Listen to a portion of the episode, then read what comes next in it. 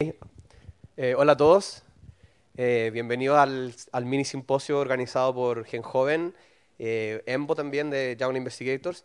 El simposio va a ser en inglés, pero esta charla introductoria la voy a hacer en español para, que, para porque es un poco más informal acerca de lo que nosotros estamos haciendo, de nuestro, nuestra red social, nuestro grupo, y un poco contarles lo que, de qué se trata. ¿okay? Un poco la historia de, este grupo Gen Joven, de una red de, jóvenes genetistas, que inicialmente nos llamamos, pero en general es una cosa que la, que la queremos expandir a jóvenes investigadores, no solamente jóvenes genetistas. Fue una idea que tuvimos en, en la LAC del 2010, junto con un grupo de estudiantes de pregrado, de doctorado, de genética, y decidimos, eh, decidimos crear una plataforma donde pudiésemos intercambiar información entre todos los estudiantes, entre todos los becarios, eh, para poder saber qué oportunidades hay dentro de Latinoamérica y qué oportunidades hay fuera de Latinoamérica para poder estudiar, para poder hacer un doctorado, un postdoctorado, etcétera. Eh, luego hemos participado en la otra SALAX, la 2012, participamos con un póster para poder atraer más gente. En la LAC 2016 nos encargamos también de organizar un poco los eventos sociales que ocurrieron durante la semana. Eh, y este año, por primera vez, estamos muy contentos de poder participar con un mini simposio, donde hemos invitado speakers de renombre internacional y que van a, van a deleitarnos hoy con la ciencia que están haciendo en, en el área de genética de microorganismos. Y, y bueno, a ver, un poco, esto fue el póster, un poco el objetivo de la, de la red de Gen Jóvenes en nuestro logo, queríamos crear un espacio para todos los jóvenes investigadores en el área de la genética, que, reforzaran los lazos de investigación, que pudieran dar darse oportunidades de, becas, de cursos, de workshops, etcétera, y un poco crear una, visibilidad más grande a todo este tipo de, eventos que se hacen en el área de la ciencia, en el área de genética. Nuestro grupo ya tiene alrededor de 1.500 participantes, eh, como pueden ver el número. Y por favor, eh, apúntense, es un grupo abierto, es donde estamos, si quieren participar activamente también, eh, contáctense con nosotros o con, con, otra gente que, esté, que esté sea parte de los administradores, que lo identifiquen acá en el simposio. Acá tengo a una colega, eh, Ignacia, que también es organizadora de, de este mini simposio. Y así que bueno, cualquier duda o consulta nos pueden preguntar después, más tarde, ¿ok? Eh, algo muy importante también que quería comentarles es que mm, existe ya una plataforma de este estilo que es eh, organizada por eh, la Comisión Europea, que se llama Euraccess. Ellos tienen, están, residen en Brasil y, y básicamente ellos son los encargados de, de support eh, la, la, movilidad de los investigadores entre Latinoamérica y Europa. Así que si necesitan información, por favor los pueden ingresar a la página que es euraccess.org si están interesados en buscar más información acerca de este tema. Eh, tienen programas de Erasmus, tienen programas de Marie Curie, de, básicamente son fellowships que les van a dar financiamiento para poder hacer un doctorado o un postdoctorado.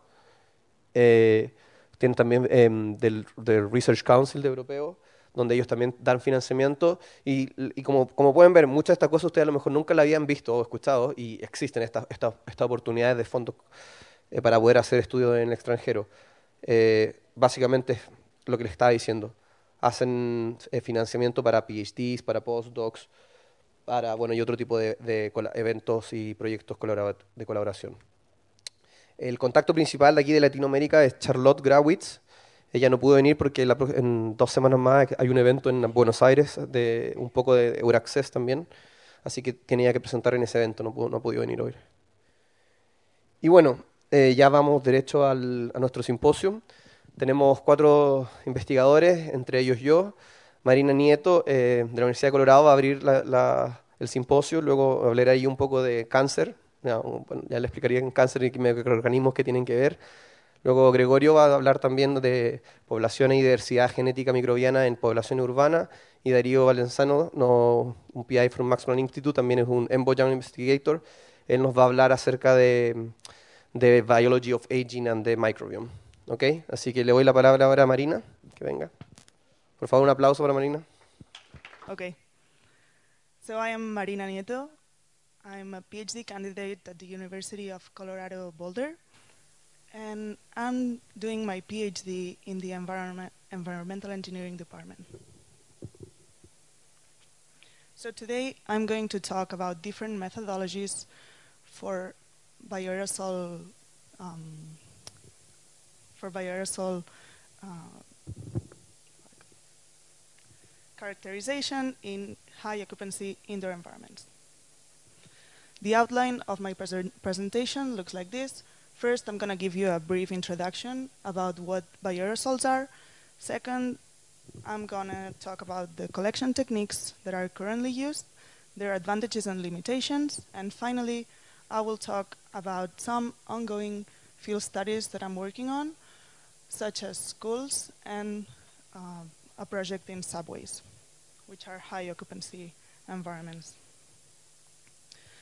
So to start, this is the brief introduction. What are bioaerosols? They are uh, airborne microorganisms or any um, airborne particle that is from a biological origin. These particles can be either dead or alive. They can be culturable or non-culturable. And they can exist as in whole or in small fragments. Why do we care about bioaerosols? We care because they can cause adverse effects in animals, humans, plants, and in the environment. So that's why there have been different exposure assessment studies since the 80s. In terms of concentration and particle size and shape, it can be very highly variable. So since I'm going to talk about indoor environments, first we need to understand where do bioaerosols come from. They can either come from toilet flushing, toilet flushing, shower heads, ventilation systems, etc., as well as from human activity, such as mopping, vacuuming, sweeping, etc. Additionally, it's very important to consider the outdoor, outdoor effect that bioaerosols have in indoor environments. So if we want to understand what's in the air, first we have to sample it. There are different, very commonly used techniques. The first one is the filtration that we can see there. The issue with this is that it can desiccate sample, uh, the bioaerosols, damaging their DNA and their RNA. These filters are connected to a vacuum pump, so high uh, flow rates pass through this filter, and then that's why bioaerosols can get desiccated. The second technology is the impaction, in which particles go pass through the top of the device, and then these particles impact directly onto surfaces, such as agar plates. The third one is collection in liquids with impingers. These impingers, um, so particles pass through the top, and then they are collected directly into liquid. There are high pressure drops, so they can also damage the DNA and RNA. Because of that, new and state-of-the-art samplers are being developed. Here I'm going to present the condensation growth tube collection. This one looks like this on the left of the slide. And then we have a close-up of how it looks the inside of it. So particles enter through the top of the device, and then they pass through three different regions at three different temperatures. The first temperature is cold, it's like 5 Celsius and this starts condensation surrounding particles, or it starts this process. Then in the initiator, it actually starts encapsulating, the water starts encapsulating the particles, and it's followed by a cool region in which these droplets grow. So with this method, we overcome the desiccation issues that we have with filters. As you can see on the bottom right of the slide, that's the collection vessel in which bioaerosols are collected. And you can see that 0.5 milliliters of liquid are used, so we get high concentrations of our samples, as well as a gentle collection that you can see there. With this technology, we can collect directly into DNA and RNA preservatives. So that's a great advantage.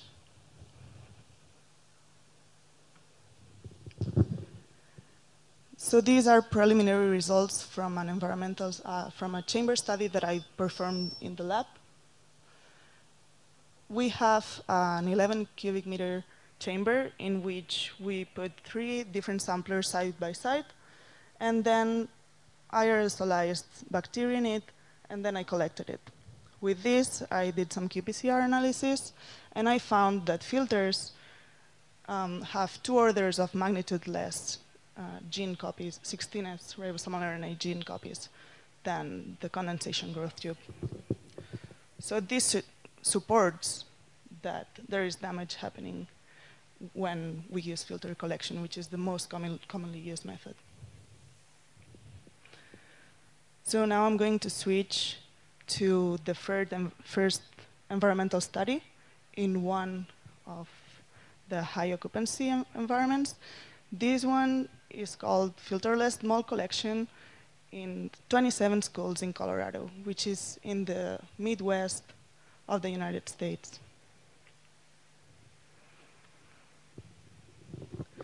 So we were doing a study in schools, and it was a different project. We started to see some patterns in a lot of classrooms.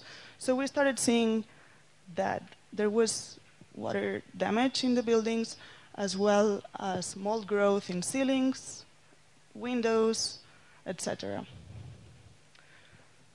So with this, we thought that we might just collect the air and see what mold, uh, what kind of mold and what do we have there, what are the concentrations. Why is it important? Mold, mold in the air is important because it can create respiratory symptoms as well as allergies, asthma, etc.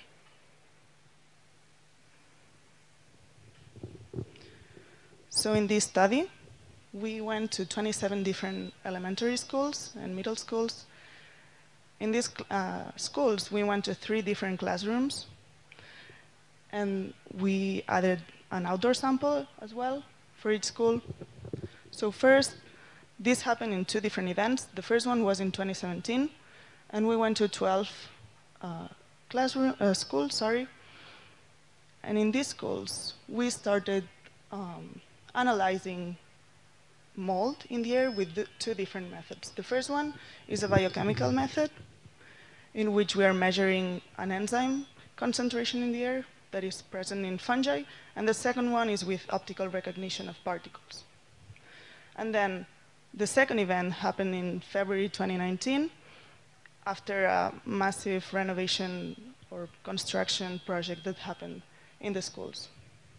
So in this case, we went to 15 different class, uh, schools, and we analyzed the same, same methods, as well as, well, we also added the condensation growth, growth tube collection, with which we will perform qPCR as well as NGS. So the first method is the aerosol cytometry, which is the optical recognition of particles. I'm going to introduce it now. It looks like this. This is the device that we, that we use uh, and here in the center, you have a schematic of how it actually works and how is the inside of the device. This is a top view, so as if you were looking from the top to the bottom. So first, if a biological particle is collected, it passes through this laser in which particles are counted as well as sized, so we get data of these two.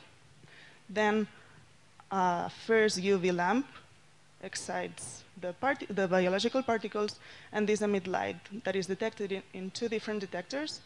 The first one is this one, detector uh, in fluorescence channel A, and second one in, in which we get data for fluorescence in channel B.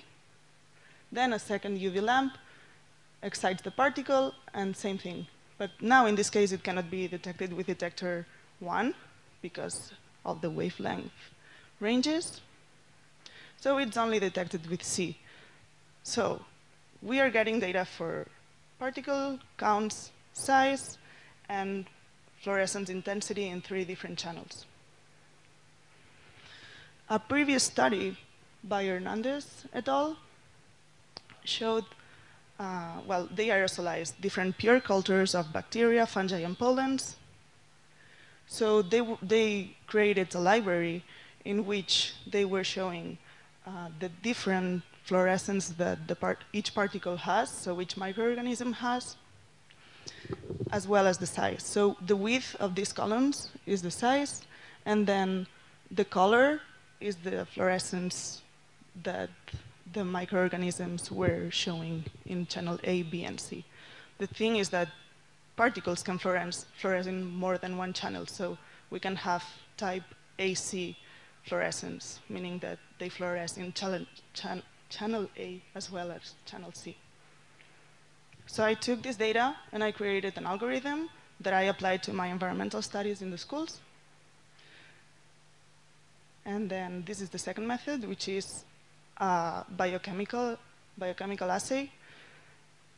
Here we're measuring the presence of NAHA, which is um, an enzyme that is present in all fungi. It is quantified with an enzyme substrate that is synthetic, and when it's in presence with NAHA, it uh, releases a fluorescent, fluorescence compound that it can be measured. This is proportional to the amount of mold that we have in the air. So this, these are some results that we got. In green, we can see the outdoor uh, samples. So we can see that it's in the lower end of the graph. In black, we can see the pre-renovation studies, so every classroom that we sampled. And in red, we can see the post-renovation studies.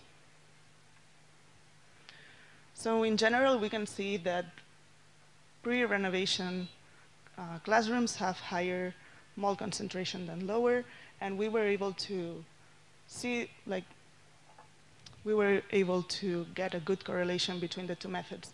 So in the y-axis, we have the optical recognition, and in the x-axis, we have the biochemical assay.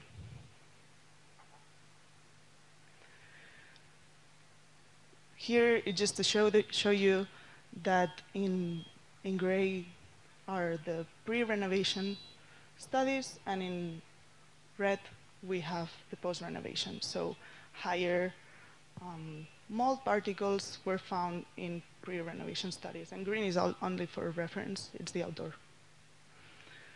And now I'm going to switch to the second uh, environmental study in high occupancy environments as well. Here we were sampling subways. So this is a global, a global project that is currently ongoing in which surface samples are collected. And we added in six cities like Hong Kong, Stockholm, uh, Oslo, London, New York, and, and Denver, we added air sampling as well. So with this, we created some uh, we did some metagenomic analysis. The thing is that in this study, we standardized the collection protocols as well as the processing of the samples and the bioinformatic pipeline. You can see here that it's performed with a filter in the picture. So this filter passes like 300 uh, liters per minute of air, which is a lot, so we can get some bias because of the uh, desiccation. So these are, these are some results from this study. We saw that larger cities are more diverse than smaller ones, larger being Hong Kong, London, and New York, and smaller cities, meaning Denver, Oslo and Stockholm. We also saw some inverse correlation between richness and distance to the equator, which has been shown before in previous studies.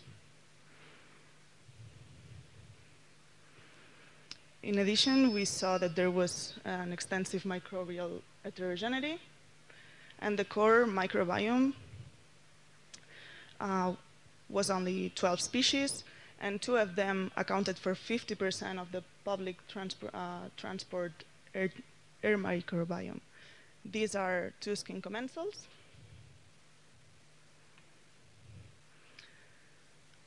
Also, we saw that there was a great geographical association, associa association in community composition. So we can see this in, in the PCOA graph that we have here. And last, we saw that there was um, that microbiomes were more similar within cities and within continents than um, between cities and continents. We also performed some uh, resistome analysis. We found uh, 530, almost 530 antibiotic resistant families, and the core was only 1% of it, so just six of them were part of the core. These six encode for uh, resistance against very common, commonly used antimicrobials. And we found that the relative abundance of the resistome was significantly higher in larger cities with respect to smaller ones. The last thing we did was source tracking. So where does, what's the effect of like where does it come from? Like, why do we have this resistome? So in blue, you can see that it's mostly from subway surfaces. And we saw this pattern, like it's in all the cities around the world. Then it's also affecting the human skin as well as soil. Which makes sense. Like, we would expect to find these results. And with this, I want to thank everyone that was part of this work. First, the Hong Kong group, which is Marcus, Xin Zhao, and Patrick Lee. Then the Oslo group, who was processing all the samples, Kari and Marius, and then the PI that uh, is in charge of the Metasub which is Christoph, Chris Mason, then my advisor, Mark Hernandez, uh, Metasub Consortium, Odessa, Detection Tech, and Aerosol Devices.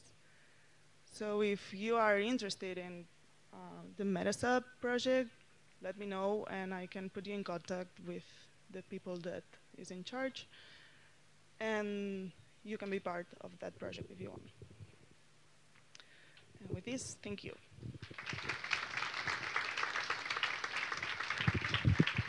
Any questions for Marina? Anyone? Um, I have a question. How dependent is the, the methodology or the instrumentation that you use to classify the diversity, basically? If you have a, how sensitive is your, it will be your method? So you will have more diversity or less diversity just because of the technique that you're using?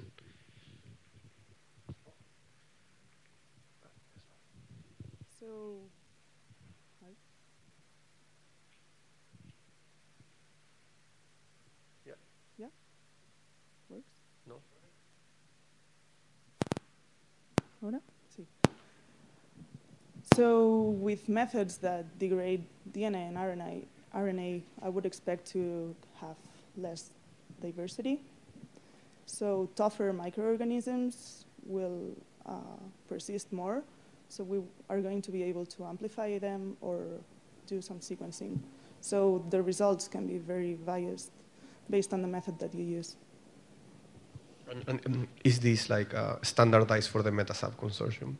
So in the Metasub consortium, it's standardized, but we are using filter collection with very high flow rates. So it could happen. it's yeah, it can be biased for sure.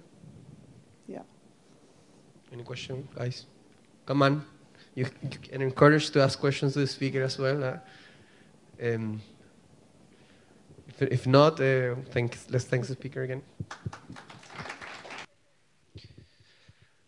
Okay, so well, my name is Luis Zapata. I'm a postdoc uh, from from London, and I work at the Institute of Cancer Research, and my PI is called Andrea Sottoriva.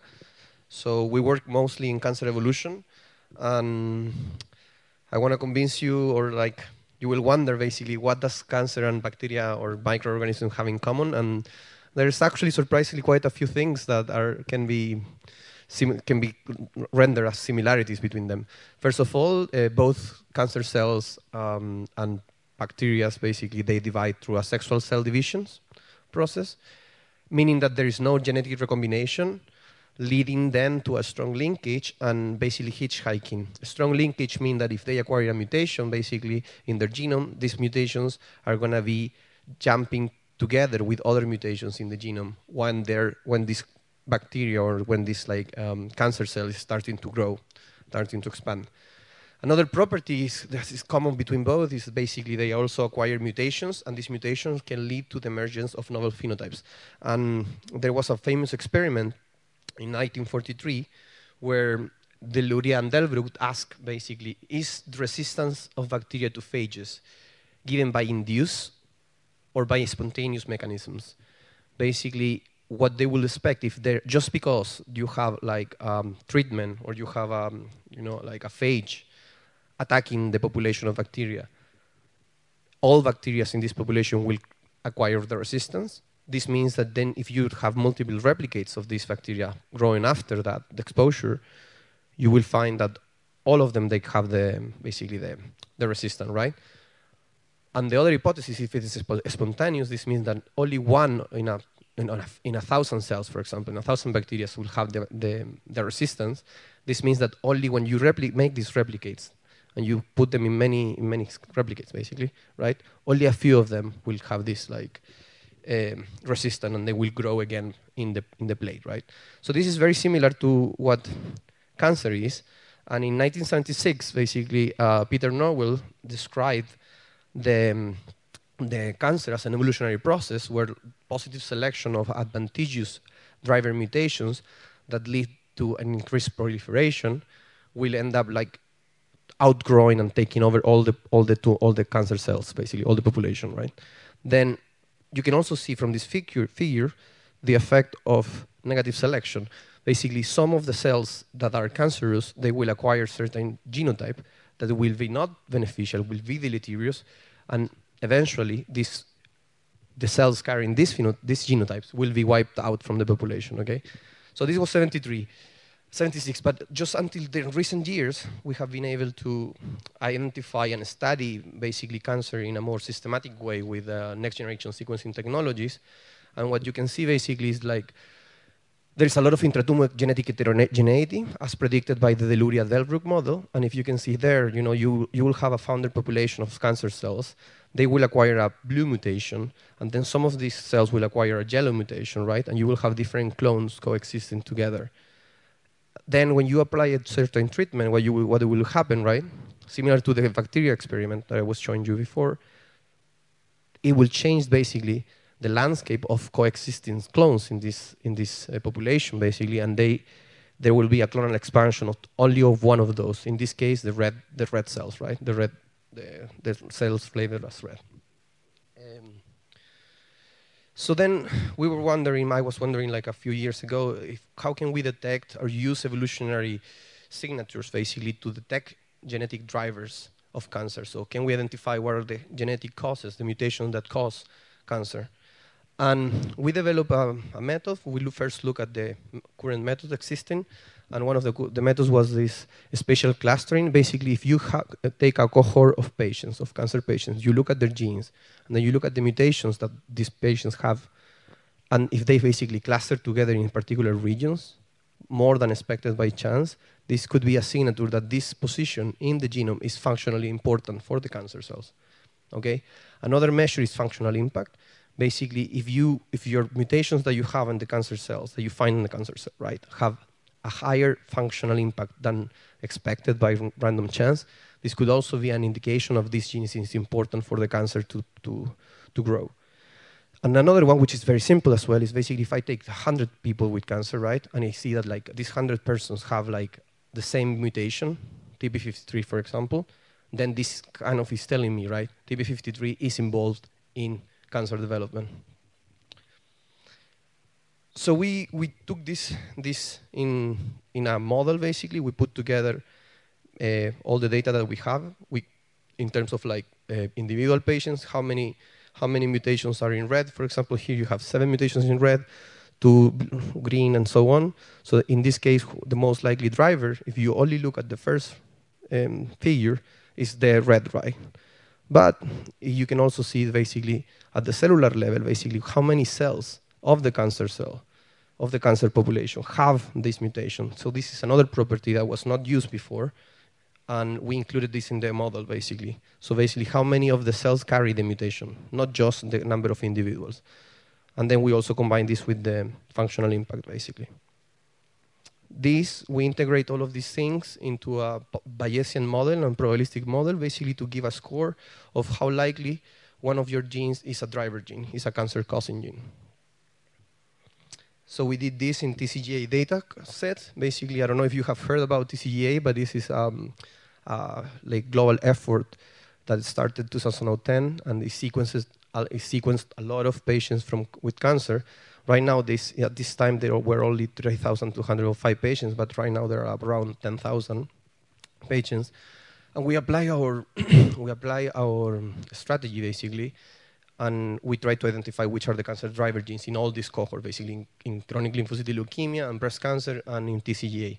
There are also other methods that take advantage of what I was mentioning you before. They take advantage of either like the recurrence or they take advantage, advantage of the of the functional impact, or they take advantage of the clustering uh, effect.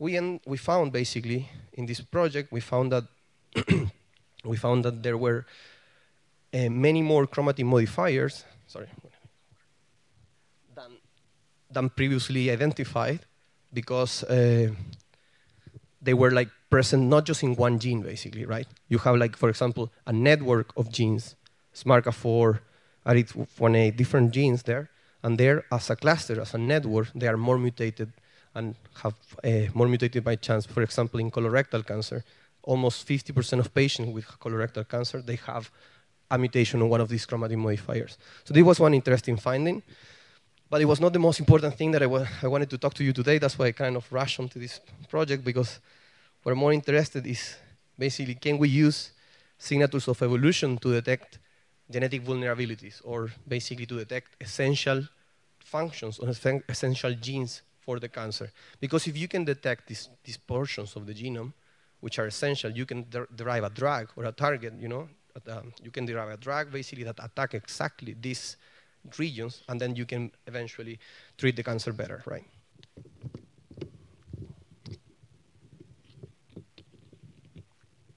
Any questions so far?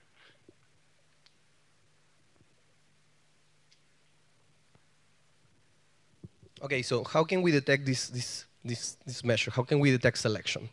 One of the, the classic methods used in comparative genomics is to use the ratio of non-synonymous to synonymous mutations, which is one I'm explaining here. Basically, you have in your genome, you have like mutations that will change the protein, they will change the amino acids, and others will not, right? So what you will expect is basically if there is positive selection acting on the gene, you will have an excess of protein changing mutations if you have a negative selection acting on the gene, so basically you observe that this gene is very important for the cancer cell to survive, you will, you will expect is to find less mutations, less protein changing mutations than expected by chance. So we developed this method, which is, is a DNDS, but we develop and we apply it to somatic cells, basically to cancer, and to look for these, these regions, right?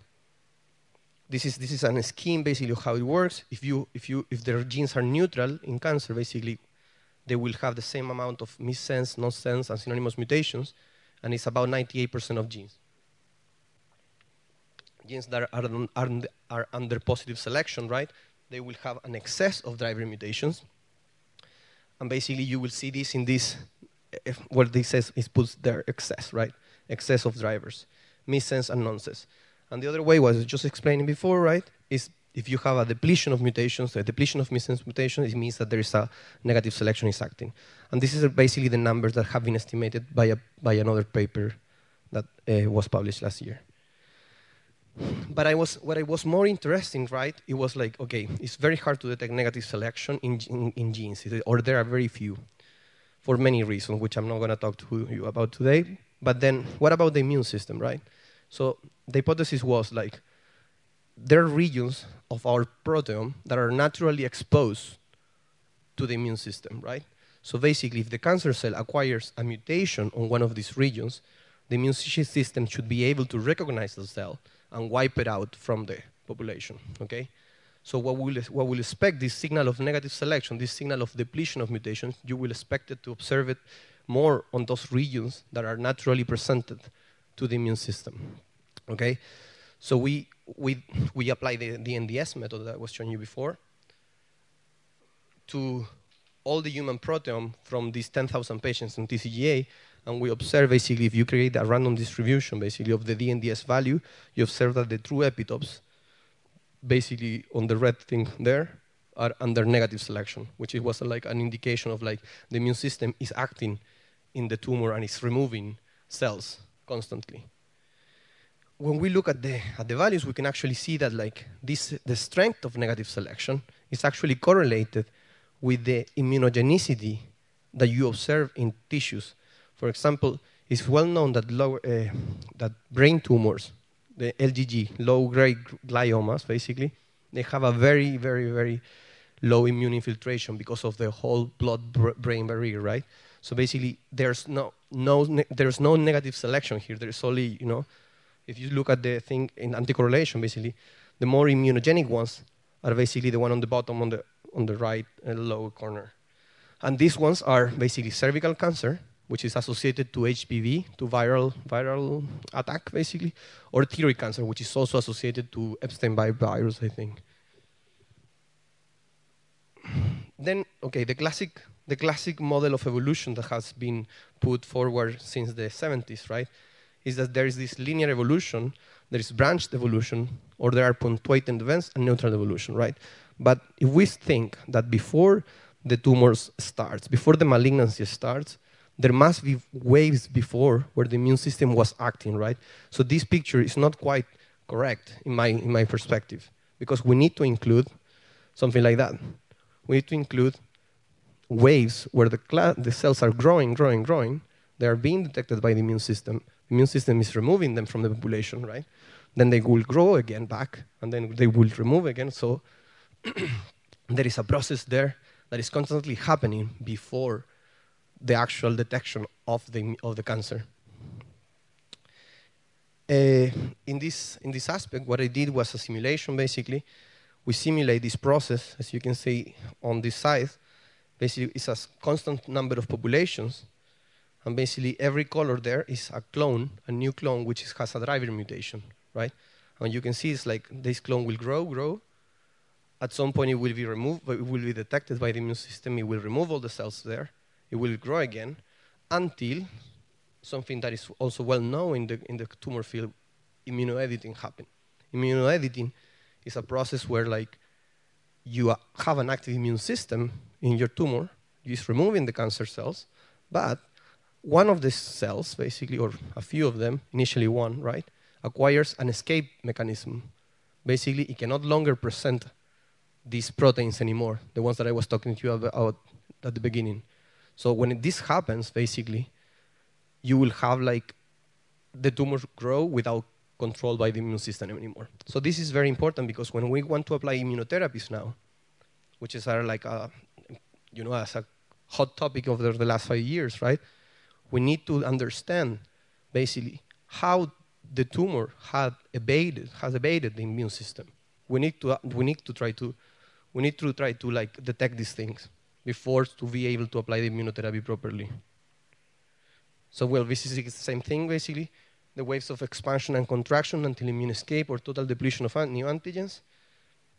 Um, I'm showing here basically what I was telling you before, how do we detect the, this immunopeptidome, what we have is the whole all the human proteome. This is because this is, we apply this to real data now.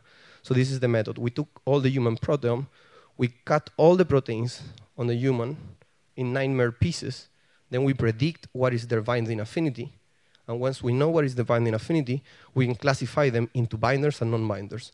Now, if we intersect this with somatic mutations, we can know if these mutations are creating a binder or non-binder. What will, will happen the, the, in the case of here, like if you move from non-binder to an MHC binders, these were all going to be removed because then the immune system detect as a non-self neoantigen that is, has to be removed. Unless it has happened escape mechanisms.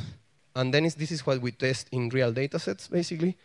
When we looked at the, at the mutations in uh, at, the, the DNDS value, the selection processes in the, with the, using DNDS in microsatellite stable tumors, microsatellite unstable tumors, and polytumors, what we found is like microsatellite stable tumors, right? This means that they have a very a low number of mutations, a low mutation burden. Okay, they have a stronger signal of negative selection compared to the MSI and poly, and this makes sense because it's likely probable that Um, eh, tumors with a high mutation burden they have already found a way to escape the immune system, right? It's more likely because they have explored the mutational space already much better than the MSS tumors. And then when we did this analysis, basically we compared the, the tumors, the microsatellite stable tumors, into escape and non-escape tumors. We can see basically that the escape tumors, right? The escape tumors have a strong signal of negative selection in the clonal history, so basically all in the past history, whereas the non-escape tumors, basically they remain with the same strength of negative selection. You see the values are basically non-significantly different from those two. So this is, this is, I mean, the whole point of this is to say, okay, basically if you go to the doctor, right, and you want to get immunotherapy, you should know what are the dynamics that have been happening in your tumor growth. If you know that the dynamics, if you know that the immune system has ha has been active or inactive, you know that how the tumor has escaped the immune system. There are many mutations that are, uh, provide this advantage to the tumor. You should be able to stratify patients basically into responders and non-responder in a much better way. So basically, that's it for now. Thank you very much. This is the lab in, of where I'm working now. This is uh, my boss wearing the, the white hair over there and the rest of the people. This work has been done basically in collaboration with all of them. They're very supportive. So, so yes, thank you very much. Questions?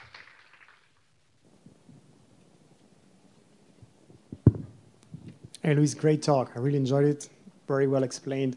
I have a technical question. So, how do you, do you use coalescence to, to build up uh, past histories of those? Uh, not in this model. Okay. Not in this one, but we have right. other models in the lab that we use coalescence. To, okay, to I was just curious about how you reconstruct past history because coalescence requires strictly neutral neutrality throughout. Yeah, so if yeah. you have this very strong selection yeah, from from immune cells, I, am really curious, and maybe you should discuss. Yeah, yeah, yeah, yeah. I'm, I'm, very interested in that, but for cool. now it's just an agent-based model. Basically, okay, okay, okay. It's an agent-based model, so it doesn't use coalescent theory or anything okay. for this. All right, cool. Thanks.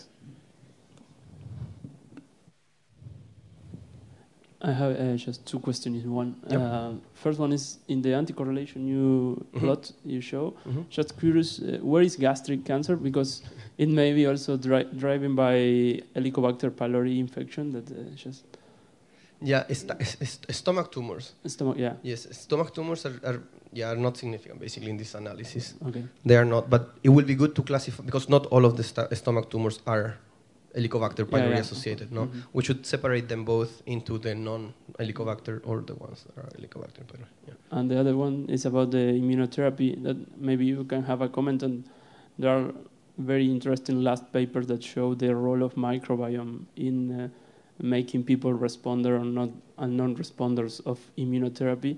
And maybe you have some idea about how to integrate this with microbiome data from the patients uh, to to answer some of these questions. Yeah, it's, it's very interesting, but I think we I don't know if in the paper they show, but uh, if it's a consequence or more of a cause, right? So what what does it the the being a responder is because you already have a very diverse microbiome, or the other way around. Once you respond, right, you you'd have a higher diversity of, of microbiome, right? You, you should like it's, it's important to maybe, maybe classify patients before and after, you know, and th that will be a one way of checking this, you know, like if, it, if the higher diversity of your microbiome is associated basically with a lower immune response or a higher immune response, a pre pre immunotherapy, right?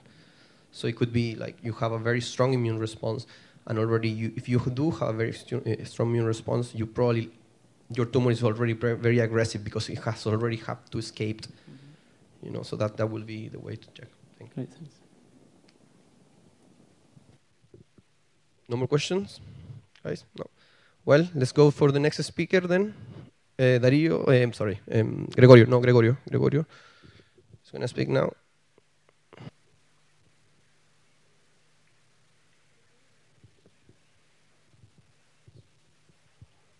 Okay, let's start. Okay, thank you for the invitation for this symposium. And um, I'm going to talk to you about uh, some work that we are developing now that is uh, focused on the human and environmental microbiome with a focus on, on the study of, of urban systems, okay? So, how many of you have been to the toilet today? Don't be shy. because you may know that uh, if, you, if, you, if you went to the toilet today, uh, your gut microbiota is going to be delivered into the environment. And uh, this is part of, with, of um, what we are doing. I, I don't know if it's... No. Okay. No, it's just not working the, the pointer, I think. Okay. Um, from every from every home, from every house in a city, um, people that is delivering um, their associated bacteria is uh, disseminating this bacteria into the environment, and this can have very important impacts on uh, human health if we see it as a system. So some previous work, that is this this plot that you can see there, demonstrated that uh, the sewage system or the microbiome in the sewage system is highly correlated with the composition of the human of the um, human microbiome.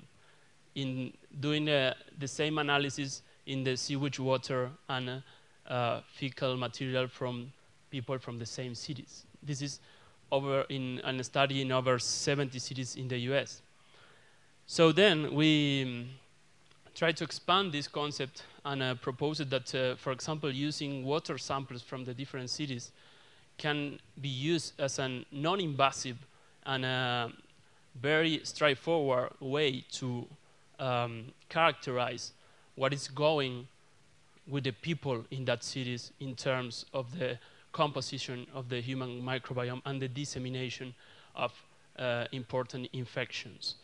So we started with this, doing this map here shows the city of Montevideo, the gray shade, yeah?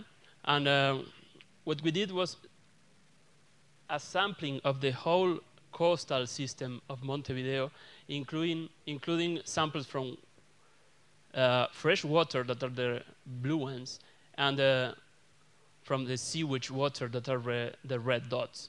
Okay, and um, keep in mind this timeline in the in the top part of uh, of the slide because it's going to be important uh, for the rest of the talk. This um, first sampling was performed in April 2016. Okay, and um, so we started to characterize these uh, communities in these both kind of samples by shotgun metagenomics. And uh, first, doing some beta diversity analysis, we uh, observed that in this cross-sectional study, we have totally different communities in uh, beach and sewage samples. That uh, can be expected, but uh, not at all, because uh, in Montevideo, some point of the sewage system can spill over the coast, so contaminate the water. So at least in this point of time, water was not contaminated at all, so it was quite good. But um, we were interested in um, characterizing this a bit more, and uh, we focused on antimicrobial resistant genes and pathogens that can be present in that kind of samples. And this plot here on the left side shows every single antimicrobial resistant gene that we found in the small um, dashes on the right side. And these genes are linked to samples that are in the left side from sewage and beaches. And uh, if you are in the back of the room, you can probably um, look that uh, for sewage samples, we have a much greater diversity and abundance of antimicrobial resistant genes that in beach samples. And most of these genes are classified in antibiotic classes that are commonly used in clinical treatment in our country. So many of these AMR genes, or for, for saying most all of them, uh, including carbapenemases, extended spectrum beta-lactamases, and other very important genes for clinical treatment, have been previously um, have been previously reported in the last decade in nosocomial infections in Montevideo.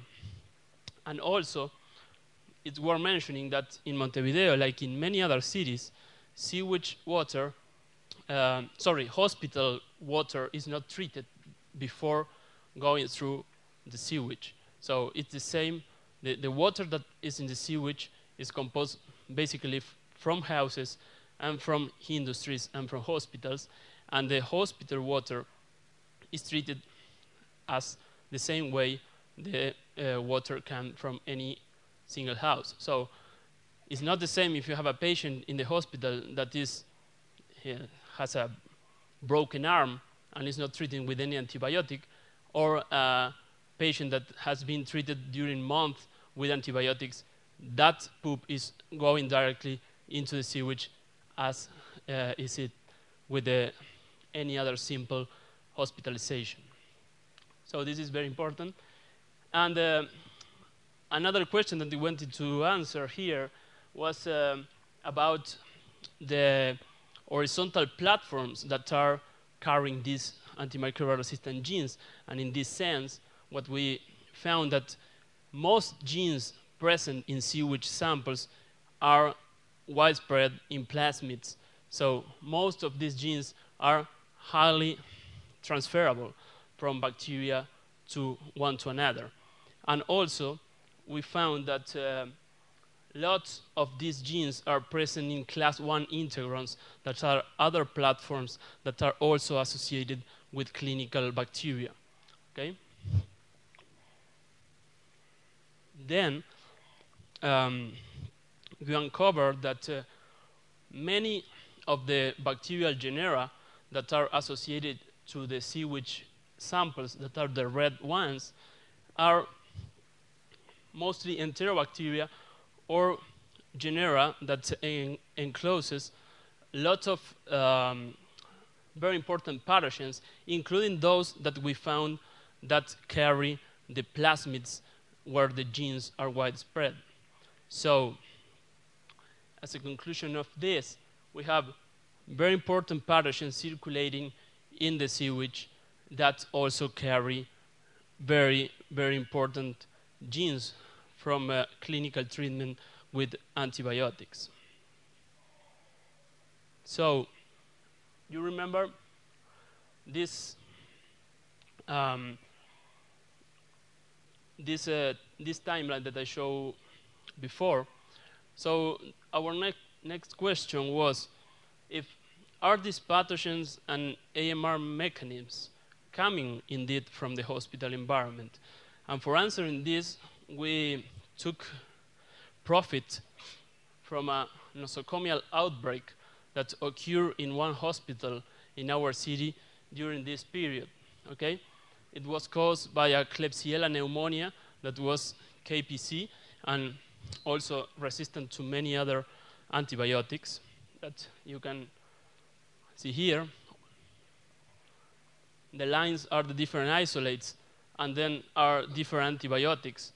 And uh, you can see that this Klebsiella that caused an outbreak in this hospital is resistant to most, most of the antibiotics that uh, are being used for clinical treatment.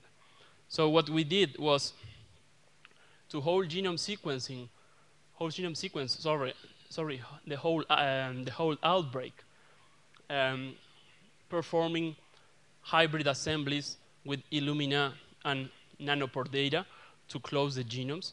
And this allow us to resolve with, with, with a lot of precision the origin of the antimicrobial resistant genes of this bacteria. Indeed, we determined that this outbreak was caused by, S, by a ST11 genotype. We will see what it is in the next slide. This, um, fortunately, this Klebsiella was, no, was, was non-hypervalorant and also um, code for, for non-transmissible colistin resistance. But we found a novel and transferable multi-drug multi resistant megaplasmid that is the one that is in the right side, that is a novel plasmid that was not uh, reported in any other bacteria in this uh, configuration, carrying many genes, including the carbapenemase KPC gene. So we studied a bit more this, um, this outbreak, and this is a phylogeny of uh, the whole uh, data available for ST11 genotypes of Klebsiella pneumoniae. And you can see here, in this branch, is um, the sublineage that is uh, conformed by the uh, outbreak strains. So the, the outbreak strains are belonging to a different new sublineage that is different to the previous uh, genotypes that had been um, reported for this ST11 um, genotype for Klebsiella pneumoniae.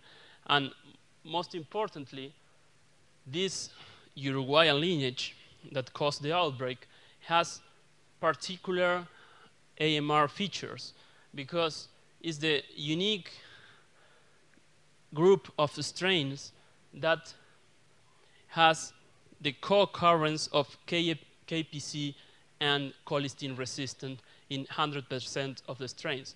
No other uh, sublineage within the ST11 has this particular combination of two very important resistances.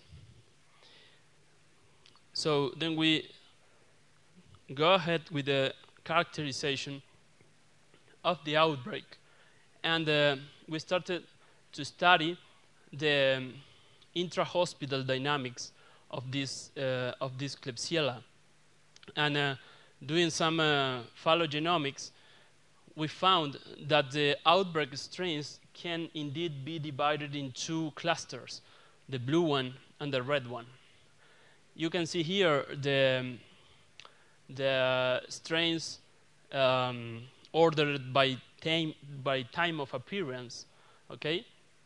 And uh, you can see that the blue cluster are the strains coming from the early outbreak, and the red cluster are the strains coming from the late outbreak. This is going to be important then.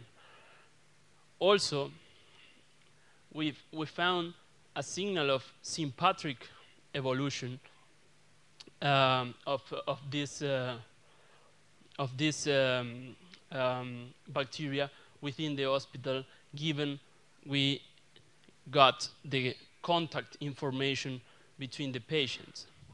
But uh, coming back to the original question, if are these pathogens and AMR mechanisms coming from the hospital environment,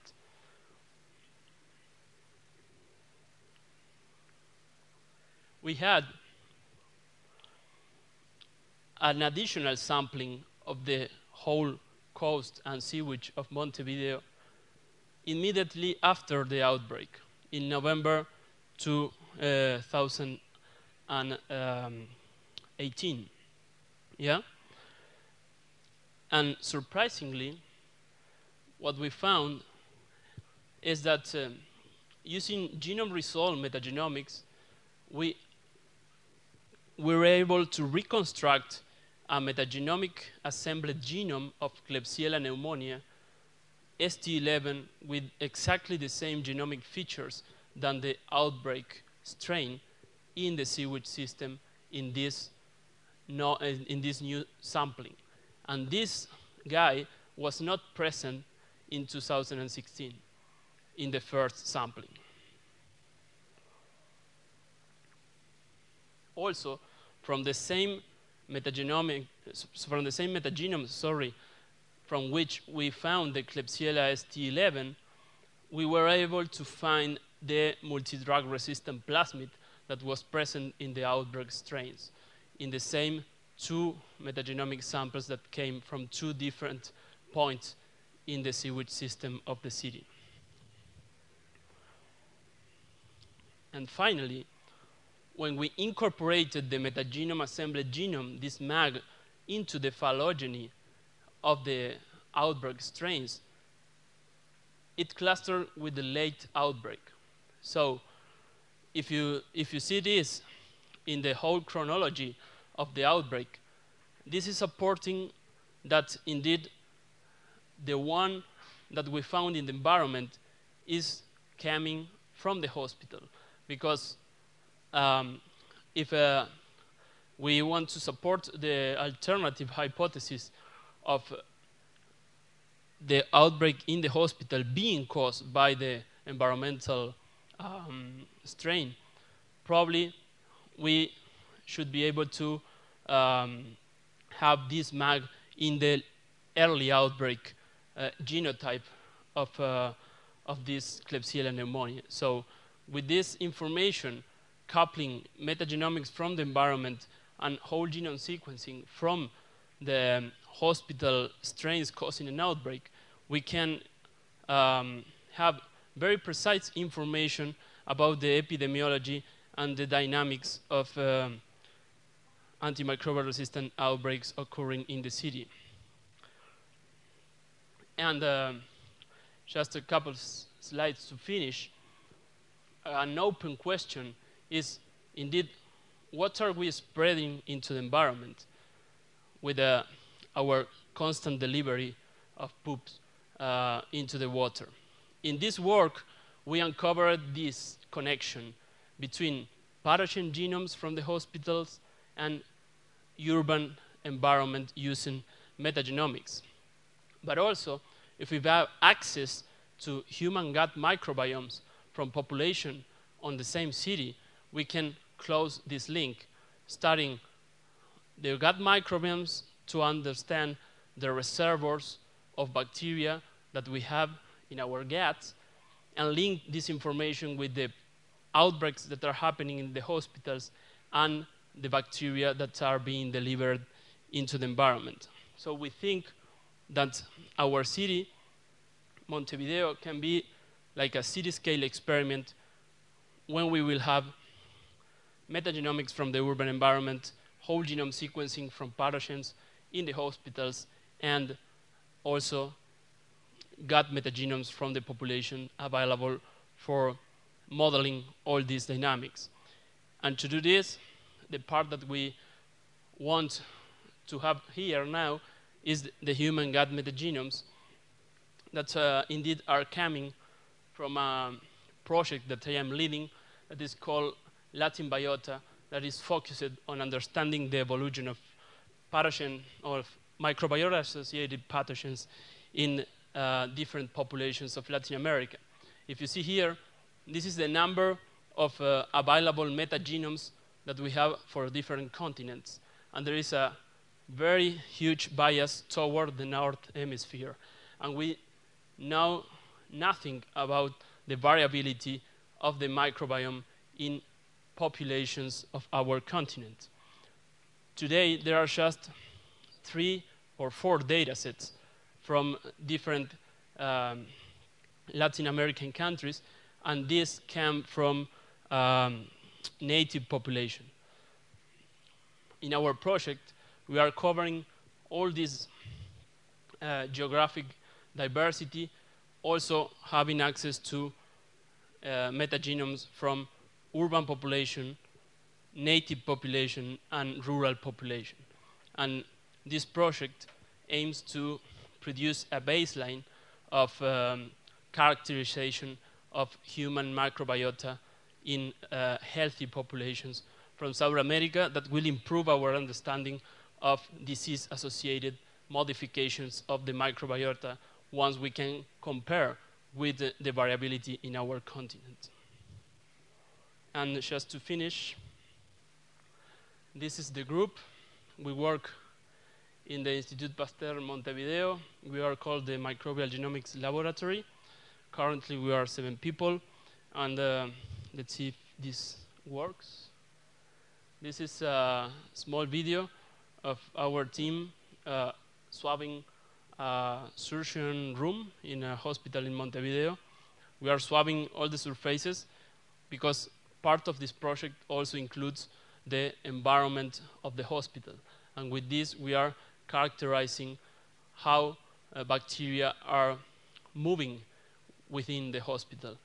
Indeed, doing this, we resolve a couple of environmental contaminations that uh, occur with the Serratia, yeah?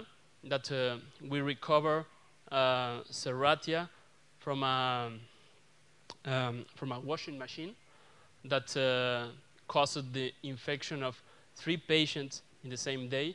The clinicians reported bacteremias in the same room, in the same, in the same ward of uh, three people, and then we perform an environmental surveillance in that room, and um, we finally uncover the source of, of this infection. Also, uh, we have a regular calendar of courses. Uh, this year we will have a course in December. This is already closed, uh, but uh, every year we have typically one international course um, in Montevideo. It's always around November or December and this one is going to be focused on genomics and metagenomics and uh, antimicrobial resistance. But hopefully next year we will have another one. And uh, just thank you. And these are our social network and uh, my email in case you want to get in touch. Uh, we are open to receive new collaborators for Latin Biota. We are also part of MetaSub. Um, directing the, the, the section of this uh, big consortium that is focused on the sewage system and the uh, environmental waters. So thank you.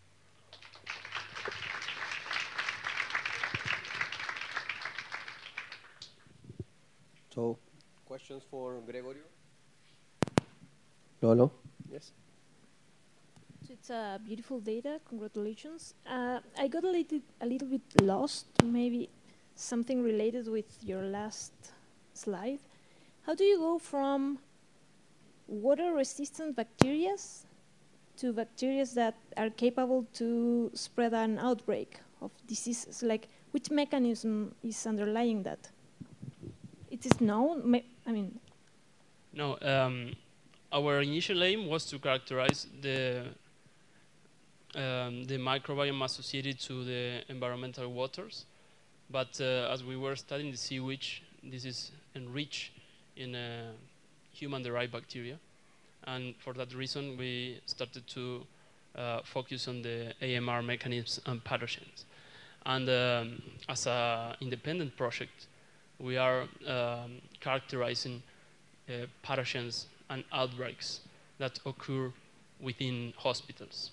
And in this particular case, we started to cross data, and we found that uh, in one of the um, environmental surveys that we had produced, uh, we found one of the pathogens that were causing the, the outbreak in the hospital. For that reason is I linked the two things. But uh, I don't know if that was your specific question or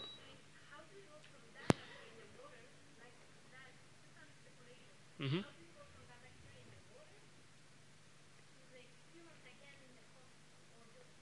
No, our our hypothesis, yeah, our hypothesis is that the bacteria that we found in the water come from the hospital, not into the hospital. Yeah.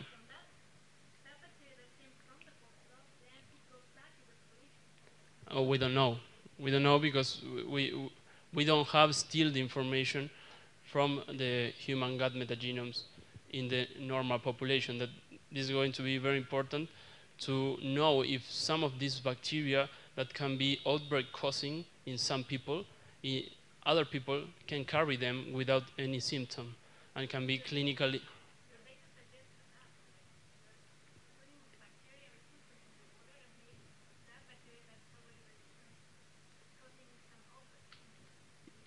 Yeah, but we, we don't have that link still with, with the data we have.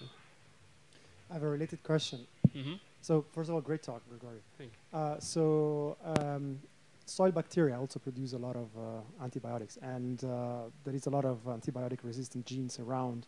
Just if you sequence your backyard, you will you will find it. And I wonder, these very scary uh, megaplasmids with multiple drug resistance uh, genes, uh, if you have seen higher occurrence of those monsters or these supervillains in uh, uh, wastewater and sewages as opposed to, I don't know, somewhere in the delta of a big river or uh, yeah. away from um, from a human mm -hmm. um, yeah, environment. Yeah, uh, indeed, we now are running uh, a parallel project that is on soils in Uruguay. So having this data is going to be amazing to to compare with the also the soil is not exactly from the same place, but at least uh, we we will compare it. And uh, this and another thing that we are doing now is we have developed some uh, novel tools for recovering plasmids from metagenomic data that are apparently working better than the ones that are available.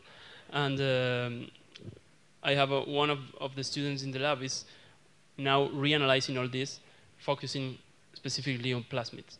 So, but um, for this megaplasmid, we found it complete just in two samples uh, out of 20, 25 samples that come from the sewage.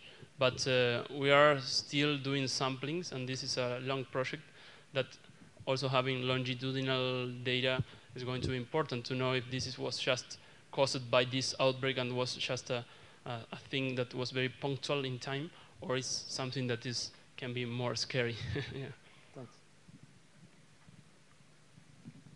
Any more questions?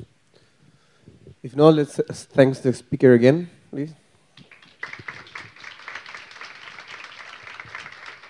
Um, okay, our last talk. Um, and uh, Luis for putting this together.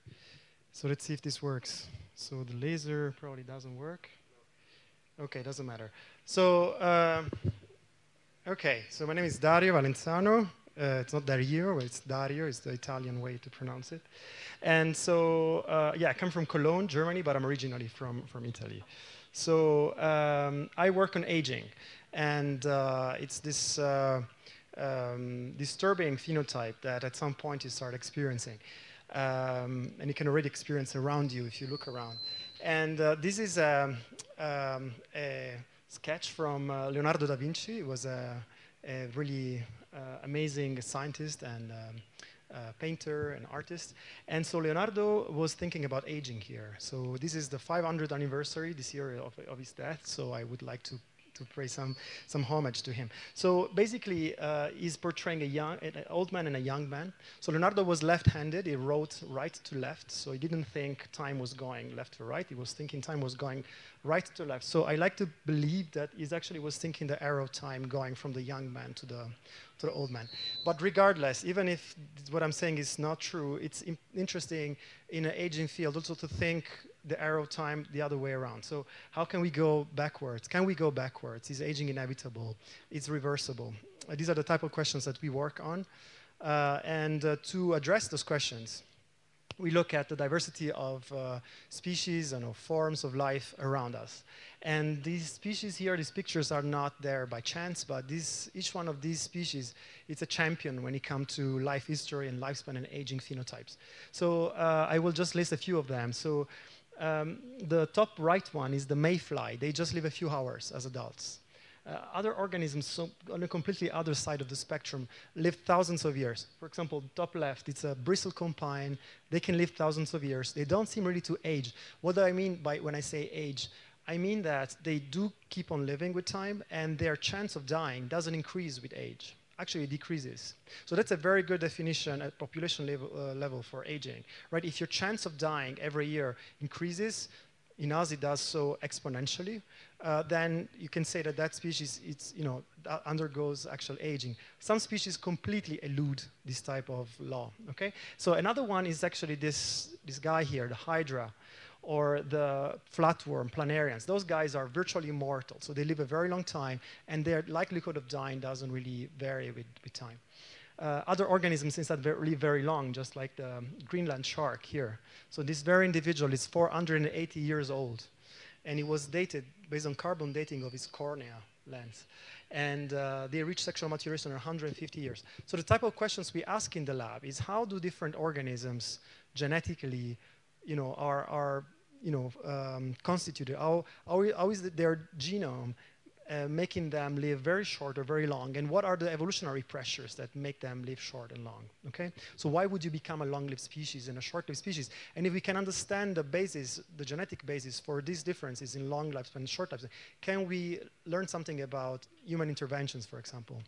And uh, uh, I don't just uh, speculate about, you know, weird forms and um, piece of art, but we actually do experimental work in the lab. So, and this has been our um, workhorse for a few years. So this is the turquoise killifish. It's um, a very short-lived organism. It's actually, as far as we know, is the shortest-lived vertebrate. It just lives about four months to, to reach median lifespan, which means comparable age of 82 years um, for, for our species. So here you will see on the top males and at the bottom females. And what I'm going to do now, I'm going to show and try to convince you that this fish, despite this very short lifespan, does undergo a global dysfunction progression, which we call aging, functional aging.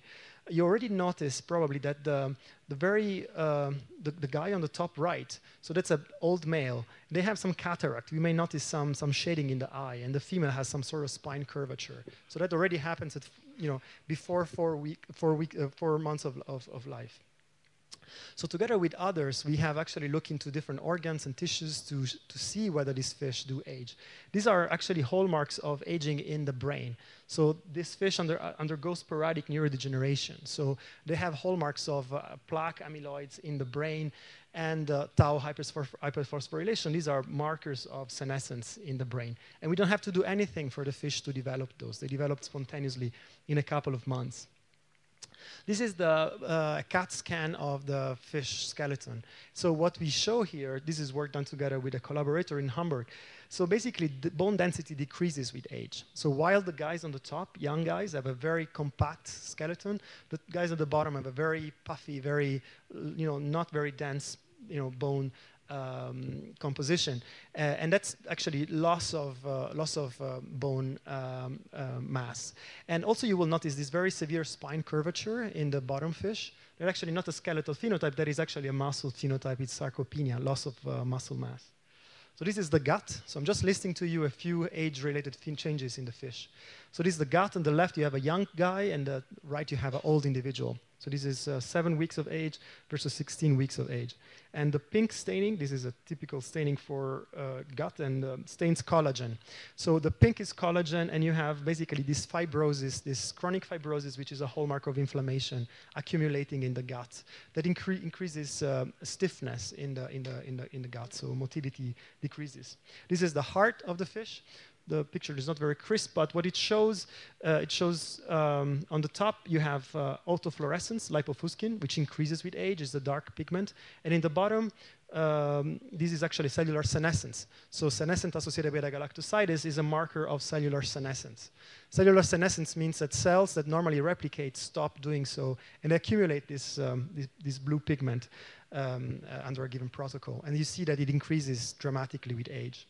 So several age-related changes have been um, documented by us and by others for this species. I'm not going to list them all, uh, but uh, this is just to show you that in different phenotypes, you know, when you look at different organs, tissues, they uh, actually go um, undergo dysfunction uh, with time in, um, in, in, this in this species. Okay, uh, a couple of more things about the species. So uh, they come from Africa. They come from Southeast Africa, Mozambique, Zimbabwe, and you know this is indicated in the um, in the map of Africa. And this map indicates, the, the, in the middle, indicates with red very dry areas and in blue more wet areas. And the, the, the yellow dots are localities where we and others have collected wild uh, fish isolates. And so we have uh, brought them to the lab and we found that if you take fish from certain areas compared to others, this fish can be short-lived or long-lived from four weeks, sorry, from four months of age to about eight, nine months of age, okay? And this is the same species, different populations from the same species. So what we set out to do was actually to do some genetics, so, so some um, QTL mapping, it's called, so we can make genetic crosses between long-lived and short-lived populations, and then we can actually identify regions of the genome that carry genes um, that are associated with, uh, with lifespan, okay? And we found many such regions. We found that this is a very complex phenotype. Actually, it's a polygenic trait, and, uh, and we do a lot of population genetics and genomics to find out the reason why these different regions have so much differentiated in different killifish populations. I'm gonna uh, just also tell you that uh, uh, we have developed uh, transgenesis for this fish. So we have developed, uh, we have sequenced the genome, assembled the genome, so these resources are all available.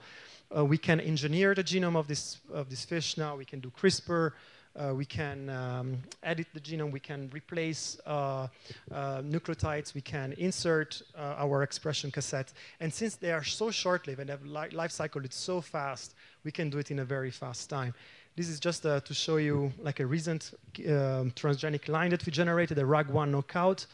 Uh, that's the survival of the fish. In red is the knockout, and the, in the orange is the heterozygous. And here in the bottom is other lines that we generate to express olfactory receptor in different colors. Just to show you that we can generate knockouts and reporter lines quite uh, effectively. And we, we take advantage of what's been developed in the zebrafish field, for example. Zebrafish is a very popular model, especially for developmental biology.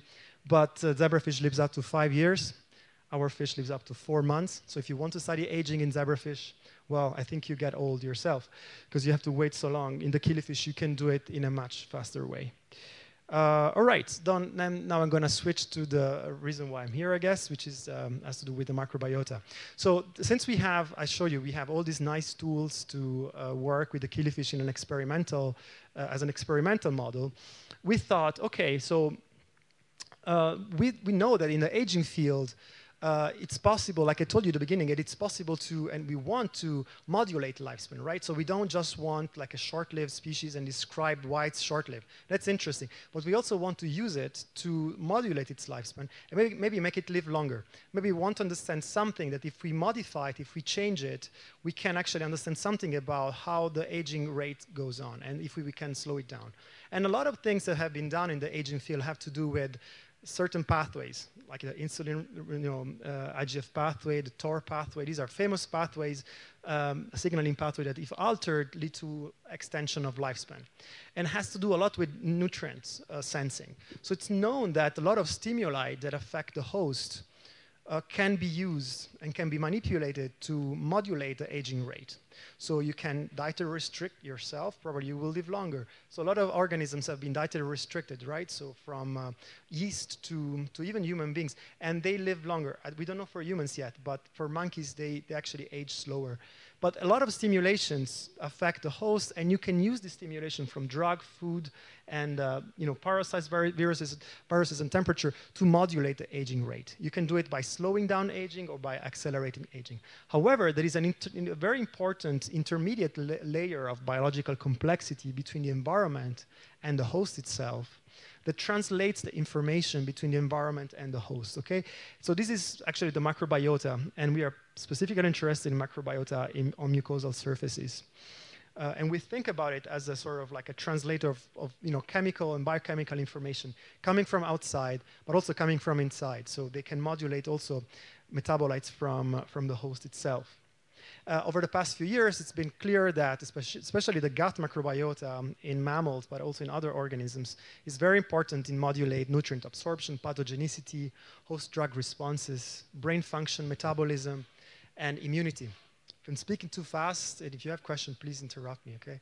Sometimes I speak too fast. So um, we decided to actually ask the question, since the microbiota is so important for metabolism and for uh, all these processes there, is it important also for the aging process? Can we, can we actually think about aging uh, and you know, from the perspective of the microbiota, particularly from the gut microbiota perspective? We decided to, to ask this question using the killifish because it's short-lived again, and so we can manipulate the gut microbiota and see whether we can affect lifespan and aging. So the reason why it's okay, it's, it's okay to use the killifish is because their gut, for example, is very similar to ours it's actually has three different parts, has different, you know, same cell types as humans. So for example, these are the goblet cells in mice and in the killifish. Uh, they just, you know, they're very similar to us compared to a fly.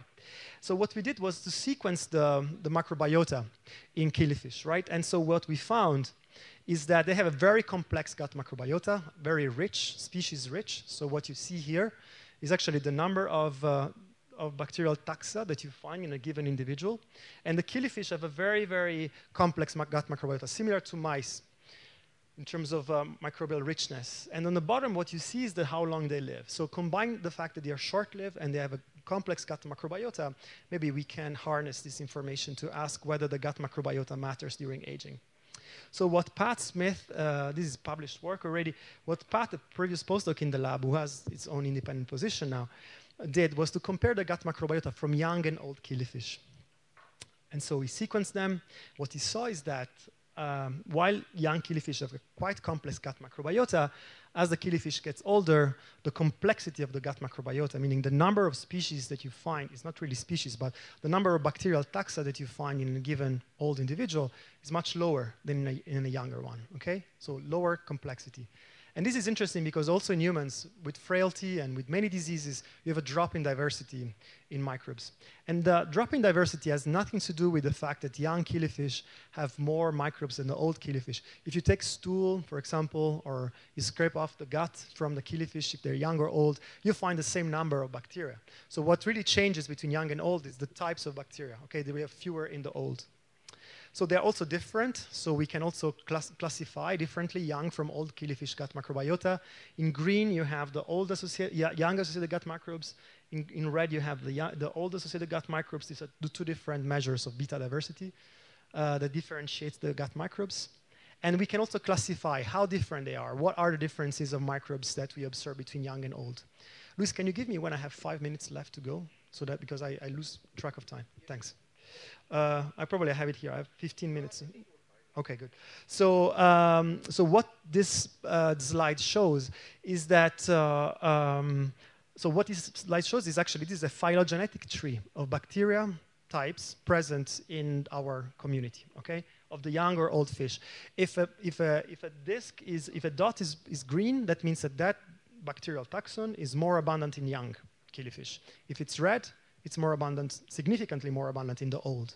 So you see that the most of the greens are on the top. And the top you have uh, firmicutes, Bacteroidetes, and actinobacteria. Okay, so this is a classification of phyla uh, of bacteria. And on the bottom you have old associated gut microbes, a few also young associated gut microbes, but they are proteobacteria. So that means that as you get older, you actually start losing those top bacteria, okay? So this shift that we have from complex community to simpler community, you also lose a lot of those firmicutes, bactino, actinobacteria, and uh, um, bacteroidetes. We can also do some functional metagenomics, so we can ask what are these bacteria known to be doing, and what uh, this is a LEFC analysis, so this shows uh, functional terms associated with the bacterium present more in the young or in the old killifish, and the green is associated with young, and red associated with old. What this shows is that bacteria associated with old killifish, preferentially associated with old killifish, which are the red ones, are linked with uh, disease, a lot of disease functions. So now we can say that there is a shift in microbial composition with age, and those bacteria more present in the old fish are also more pathogenic.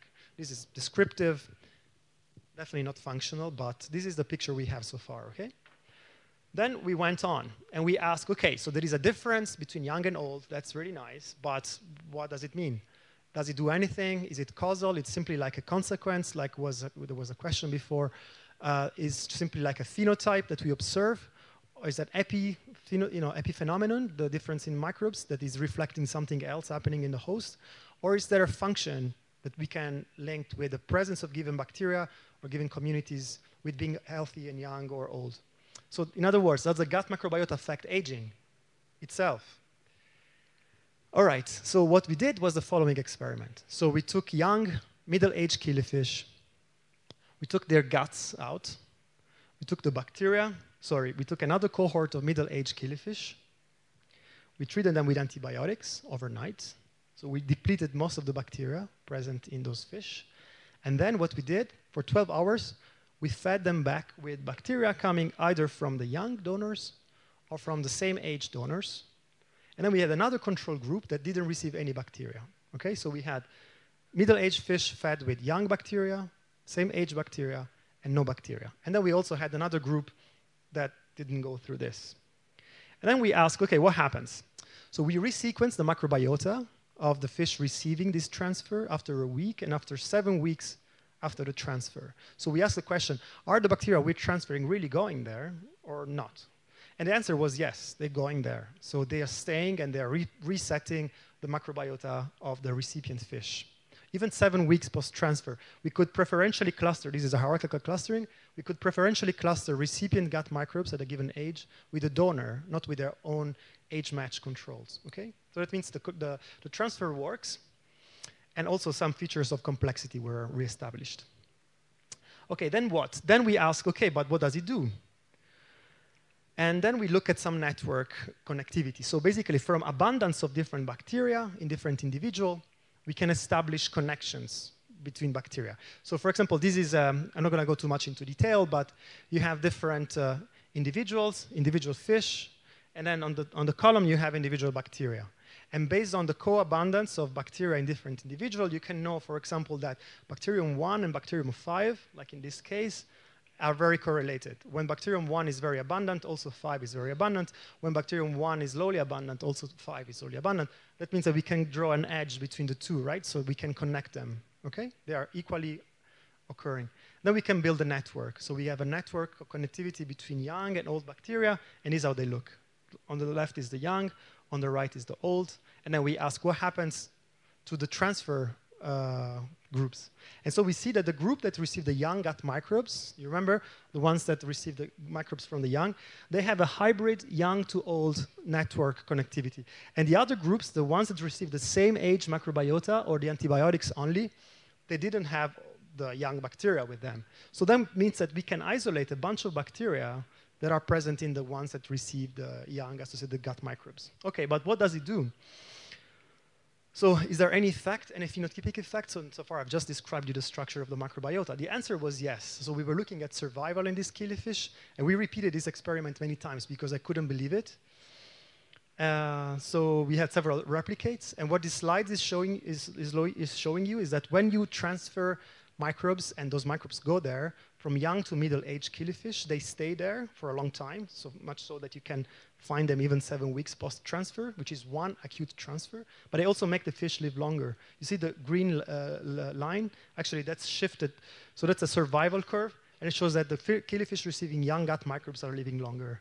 And all the other controls are on the left. They're living shorter. So this is not a piece of modern art. This actually is, uh, well, if you want it is, but this is actually, do you know what it is? It's an atogram. So you can basically put a camera on top of the tank and you can measure how active the fish are. And so these are the traces. You can leave them for 20 minutes and ask how active is this fish, or maybe how nervous. But you can ask whether the young or the old are differently active. And this is what we know already.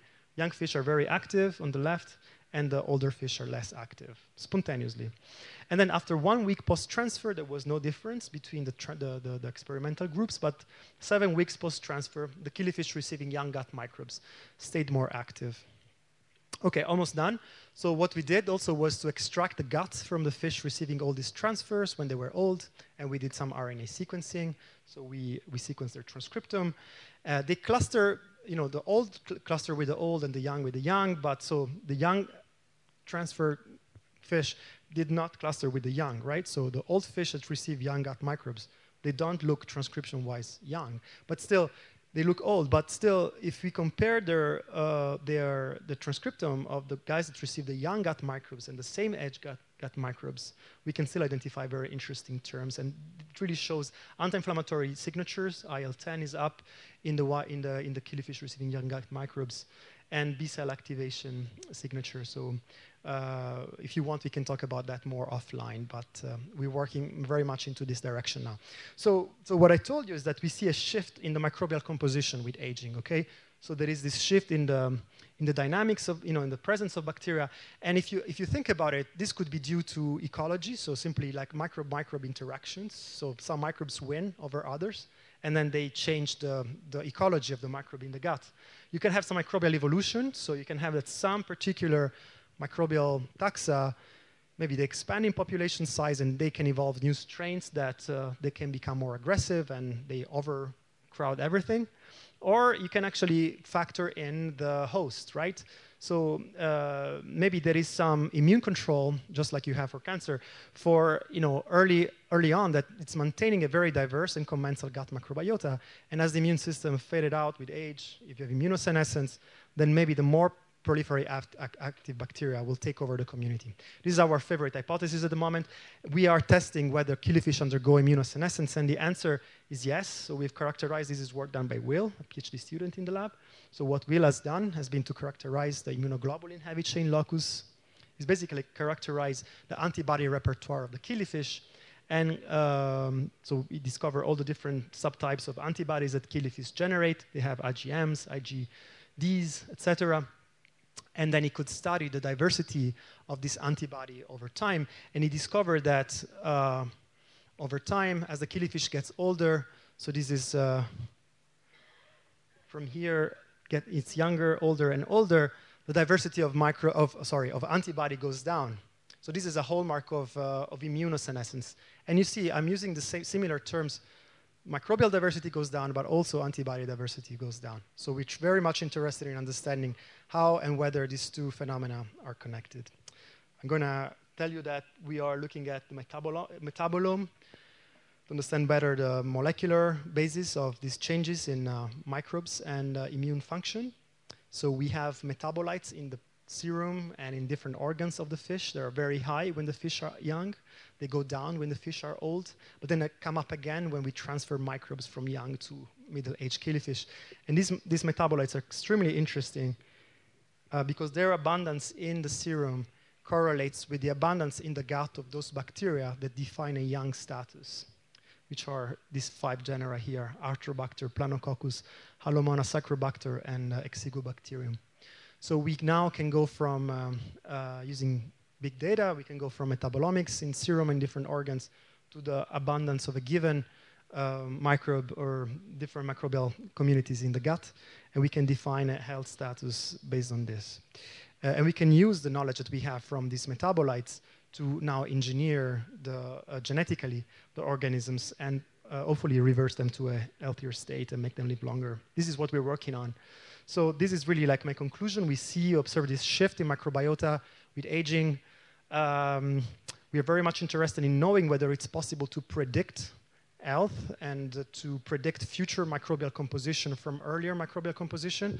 So we're trying to build a microbiota aging clock, that's how we call it.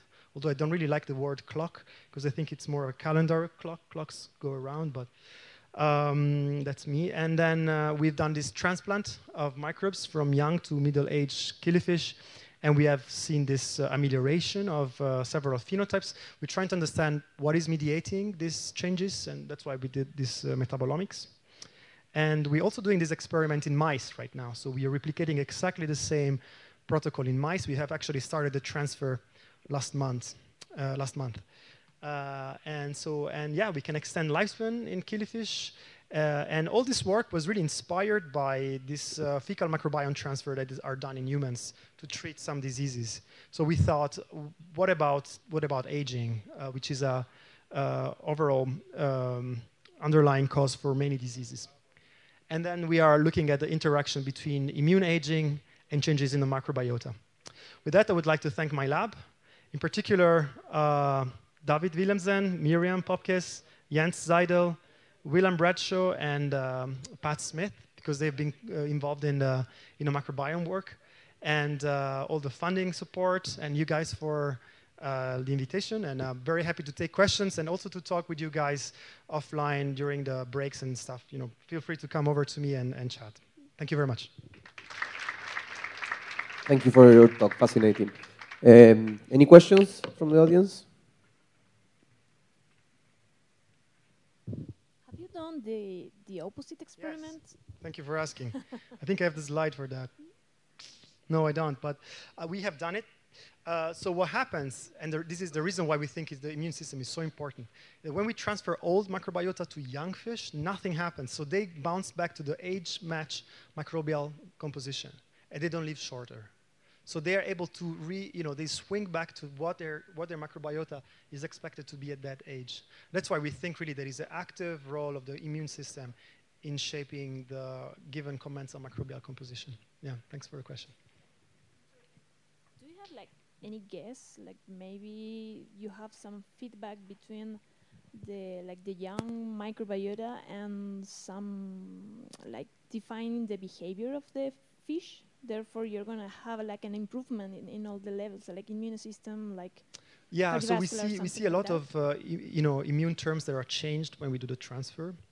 Uh, however we haven't done auto transplants because there is a lot of um, you know there is a lot of immune immune responses to this. These are quite quite dramatic uh, transplants. So um, you know we're trying to understand what is the molecular basis for how the you know, bacteria can, can you know, induce these changes. But we see a lot of B cell terms, uh, you know, this anti-inflammatory stuff. We are now, uh, we generated, I showed it briefly, this RAG1 knockout killifish line. Uh, we're doing the transplant in those as well. So they, they lack completely lymphocytes. So we, we're trying to manipulate the fish genetically. We kill different parts of the immune system of the fish to see whether the microbiota transfer doesn't work anymore or maybe works better. But we're really, you know, we're really trying out different things to, to understand what's, what's going on there, yeah. It's, it's not clear at this point. The other, the other thing is metabolites. So the metabolites that we see being associated with young gut microbes, there is a lot of interesting metabolites that have to do with the homocysteine pathway that we see being, you know, altered. We have a lot um, of metabolites that lose methyl groups with age. So we are intervening genetically on the homocysteine pathway. We're knocking down genes in the pathway to see whether we can mimic the transplant effect. Yeah. More questions? There is one in the back. Yep. I have one, but it was about the RAG1. If you're doing the same with the RAG1. Yeah, mice. yeah, yeah, we are. Yeah. I, I don't have an answer yet. Yeah. Great talk, really. Congratu congratulations. Thank you uh, I have tons of questions, but I, I, I, I, would like to think about the future. I mean, how can you visualize the future uh, now that you know that some uh, bacteria are increasing lifespan? Are you thinking on treating the fish or with the phages, specific phages, to kill specific bacteria? Because, I mean, you got a, an extended lifespan, but of course they died. So sure, yeah, yeah, exactly. well, there, are, you know, there are different ways of answering your question and things that we think about. So one of the things that we observe to be associated with a healthier state is the richness, the diversity of bacteria. I showed initially that there is this drop of diversity. So what we're doing right now, since all individuals have poor microbiota composition, so they have lower richness. We're mixing bacteria from different old individuals. So we're still increasing richness, and we're transplanting that to see whether richness per se is sufficient to boost, you know, it's not about the presence or the lack of this or that bacterium, but it's richness per se. So one of the things that we are thinking about is that the poor microbiome composition, it's a prerequisite for bacteria to become more aggressive later on in life. Uh, but in that case, it would be interesting to look at, uh, uh, at what you said, like you know, phage therapy. One of the things we're doing, we're studying now bacterial evolution in, uh, in the hosts, in the fish life. So we use the fish life as the time scale for bacterial evolution. So we have flagged bacteria with um, fluorescent probes, and not with plasmid, but you know, we have engineered the bacterial genome. And, uh, and then we have in, you know, colonized the fish with these bacteria, and then we are sorting bacteria, fluorescent bacteria from stool and see whether they are evolving and whether they're doing more so when the fish is older because there is less of this immune surveillance. So we're trying to get to the question from different, uh, from different parts, but we are definitely looking into humans as well and this immune microbiome uh, common features using big data. Yeah. For us, this is just a starting point. Any more questions?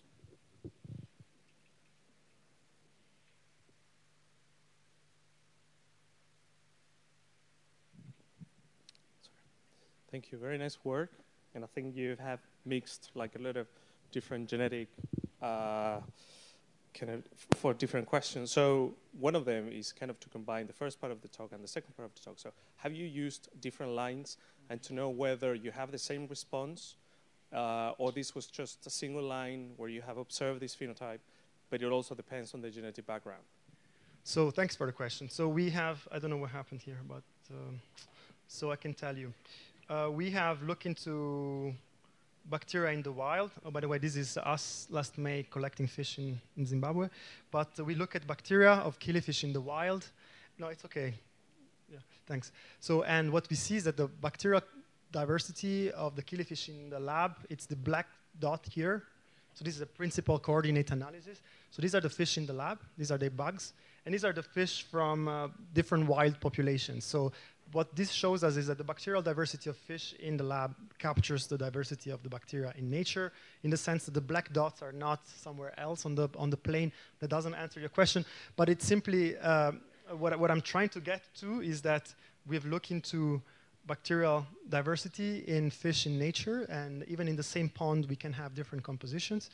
We're now looking at uh, the mouse directly. So we are, we're not, you know, we're not necessarily looking at whether different fish uh, respond equally to, uh, to the microbiota transfer because we know that different killifish species or even population have different microbial composition. So we are actually interested in knowing whether young associated microbes in a given species has a probiotic effect in the same species in the, um, uh, in the middle-aged individuals. Uh, so we know that there is a species-specific microbial uh, signature uh, at a given age.